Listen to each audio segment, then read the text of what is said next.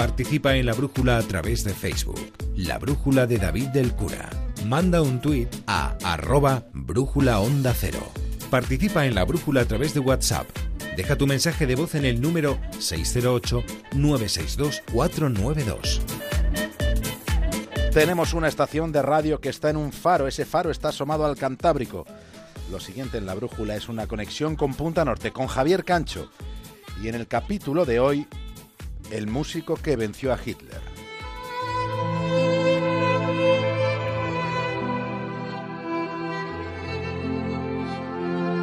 El mundo está más amenazado por los que toleran el mal que por los propios malvados. Esta es una sentencia que no fue dictada, sencillamente fue pronunciada por un hombre consecuente después de haber escuchado con suma atención todos los testimonios de la salvaje historia de la humanidad. Testimonios sobre cómo los dañinos consiguen hacer daño y lo logran con anuencias colectivas, con cobardías generalizadas. Esta noche vamos a rendir homenaje a aquellos que no se resignan porque la resignación encorva. Durante los próximos minutos vamos a hacer un reconocimiento a aquellos que en las peores circunstancias se atrevieron a decir que no cuando todo su entorno, cuando una apabullante mayoría estaba asintiendo y consintiendo. Piensen por ejemplo en esa fotografía en la que se ve a una muchedumbre con el brazo levantado. La anatomía de ese instante enseña a los tantísimos que escuchaban un discurso de Adolf Hitler y solo uno entre todos aquellos, solo uno tuvo el coraje de no entregar su dignidad, de no entregar su palma de la mano a un malvado.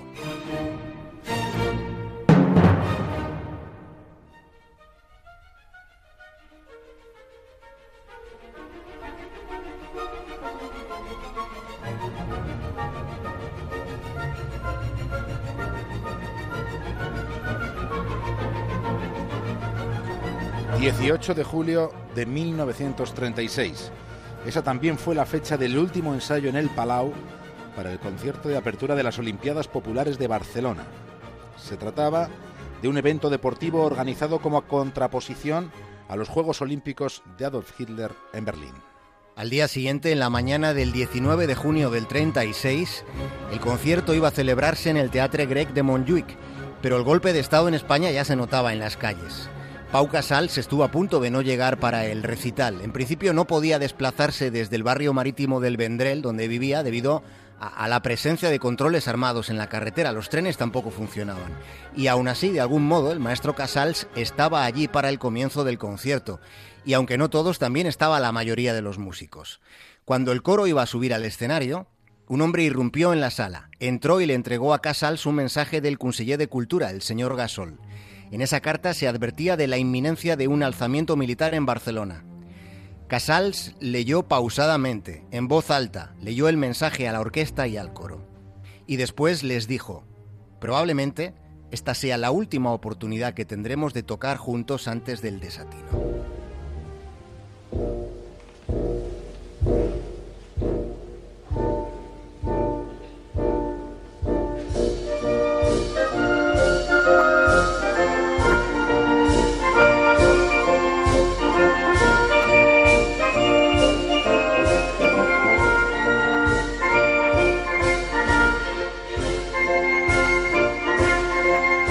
La oda a la alegría de Beethoven, que sonó aquella mañana en la que la tristeza se cernía sobre todo un país. La tristeza de una guerra entre hermanos. Sonaba el himno inmortal a la hermandad mientras en las calles de Barcelona y del resto de España se orquestaba una lucha fratricida. Tras aquel momento emocionante entre sus compañeros los músicos, el maestro Casals se hizo una promesa. Prometió dirigir la novena tanto en Barcelona como en Madrid tan pronto como se recuperase la concordia. Pero Casals no pudo cumplir aquella promesa. Del mismo modo que aquel concierto como alternativa a Hitler no llegó a celebrarse. Lo de aquella mañana en el Teatre Grec de Montjuic se quedó en un acto de coraje de los músicos. La Generalitat de Cataluña había suspendido aquel concierto. Lo que iba a ser el acto de apertura de las Olimpiadas Populares fue cancelado. Se tuvo miedo de seguir con aquel pulso ilustrado a Hitler que iba a retransmitirse a todo el mundo como un mensaje de paz de hermandad traduciéndose a siete idiomas.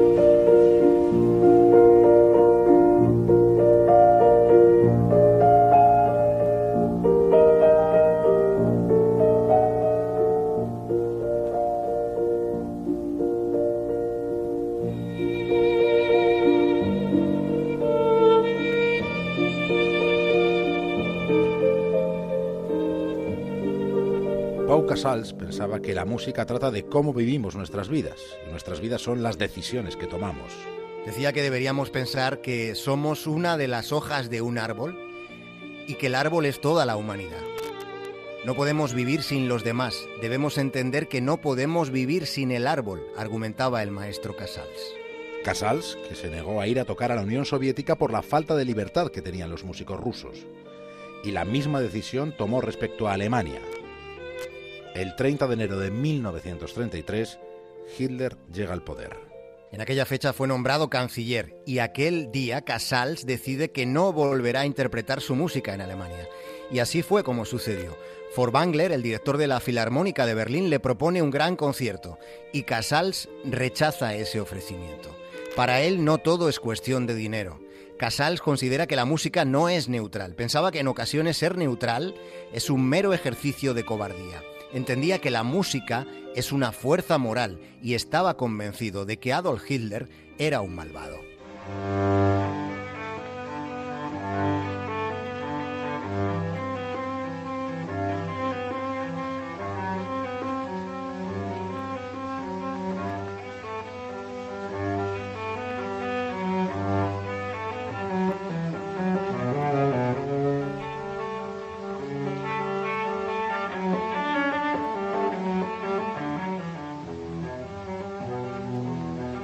Estamos escuchando al maestro Casals. Fue siete meses antes del bombardeo de Guernica cuando Casals acepta grabar las seis suites para violonchelo de Johann Sebastian Bach. Cuando terminó de grabar las seis suites, la, la guerra civil había terminado y la contienda la había ganado el bando de un dictador. Fue entonces cuando decidió que mientras existiera la dictadura en España nunca regresaría al país donde nació. Aunque no lo parezca, puede encontrarse esperanza en la desesperación. La hay porque desesperado, Pau Casals salvó la vida de españoles que huían de la represión franquista. Lo hizo justo al otro lado de la frontera. Durante años, durante lo que duró la Segunda Guerra Mundial, vivió en territorio francés, vivió lo más cerca que se estaba de su país y allí se dedicó a ayudar a refugiados españoles. En 1945 le identifican soldados estadounidenses. En Washington se llegó a creer que había sido capturado por los nazis y entregado a Franco, pero desde el inicio de la Segunda Guerra Mundial había estado en Prades, en una localidad del sur de Francia.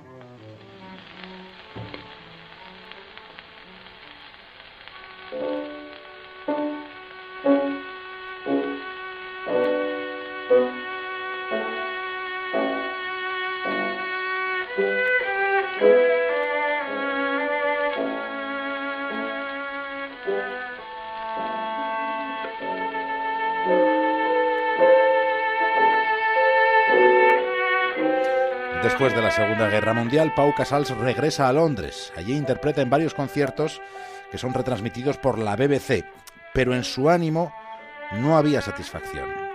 Fue descubriendo poco a poco que los aliados no iban a hacer nada por terminar con la dictadura de Franco. En Londres, el maestro Casal se reúne con representantes de la corona británica. Se le ofreció una conversación con el ministro de Exteriores del gobierno británico, pero Casals al final rehusó acudir a ese encuentro habiendo asumido que sus palabras no iban a servir para nada, asumiendo que él iba a hablar de las emociones de su país y el ministro británico de la política del suyo. Y después, después, lo que llegó fue el silencio. Casals decidió no volver a tocar en público. Esa fue su forma de protestar.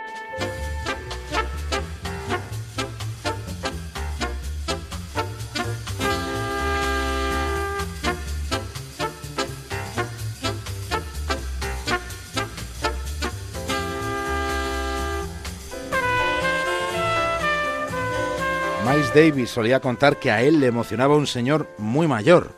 Decía que lloraba escuchando las suites de Bach grabadas por Casals. Pau Casals se negó a actuar en Estados Unidos como lo había hecho con la Unión Soviética o con Alemania. Se negaba por lo que consideraba el estado de abandono de los refugiados españoles, de la situación de los detractores de Franco. Le llegaron a ofrecer y rechazó un cheque en blanco para que fuera con su violonchelo a Estados Unidos.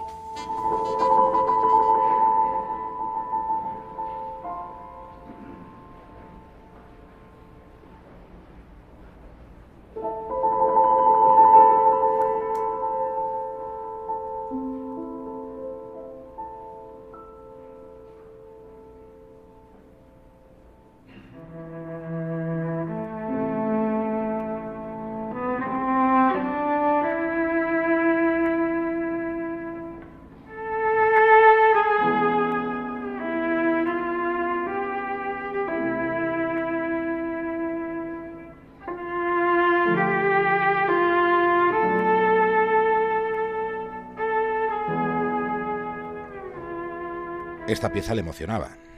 El cante Susels, el canto de los pájaros, le recordaba su tierra. Por su tierra había silenciado su cello, su música, lo había hecho por principios, y cuando acudió al edificio de Naciones Unidas en Nueva York pensó que aunque aquello era Estados Unidos, en realidad se trataba de un espacio de la ONU. Aquel concierto fue retransmitido para todo el mundo. Albert Einstein dijo que Casals es de los que había sabido entender que el mundo está más amenazado por los que toleran el mal que por los propios malvados. Aquel día en la Casa de las Naciones de las Naciones Unidas quiso interpretar por fin la Oda a la Alegría de Beethoven que no pudo retransmitirse desde el Teatre Grec de Montjuic en contraposición a Hitler.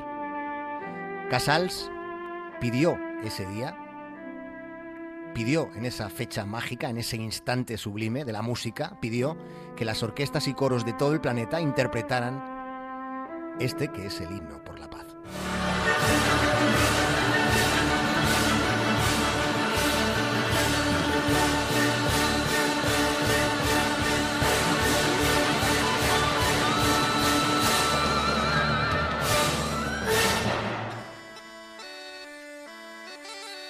Puede que por perseverancia hubiera vivido durante tanto tiempo esperando a que Franco se muriera para poder regresar a su tierra.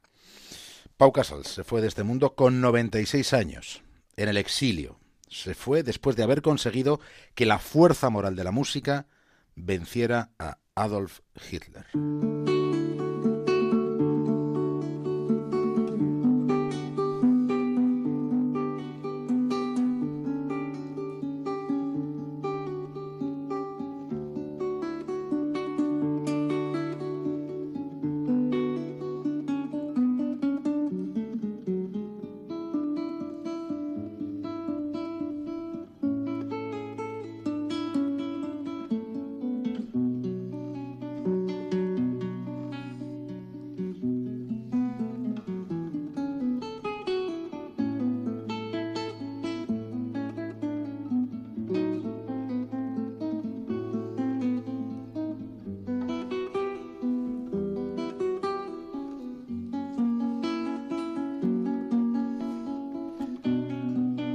Javier Cancho, muchas gracias por emocionarnos y hasta mañana. Gracias a ti, David. Un abrazo, hasta mañana.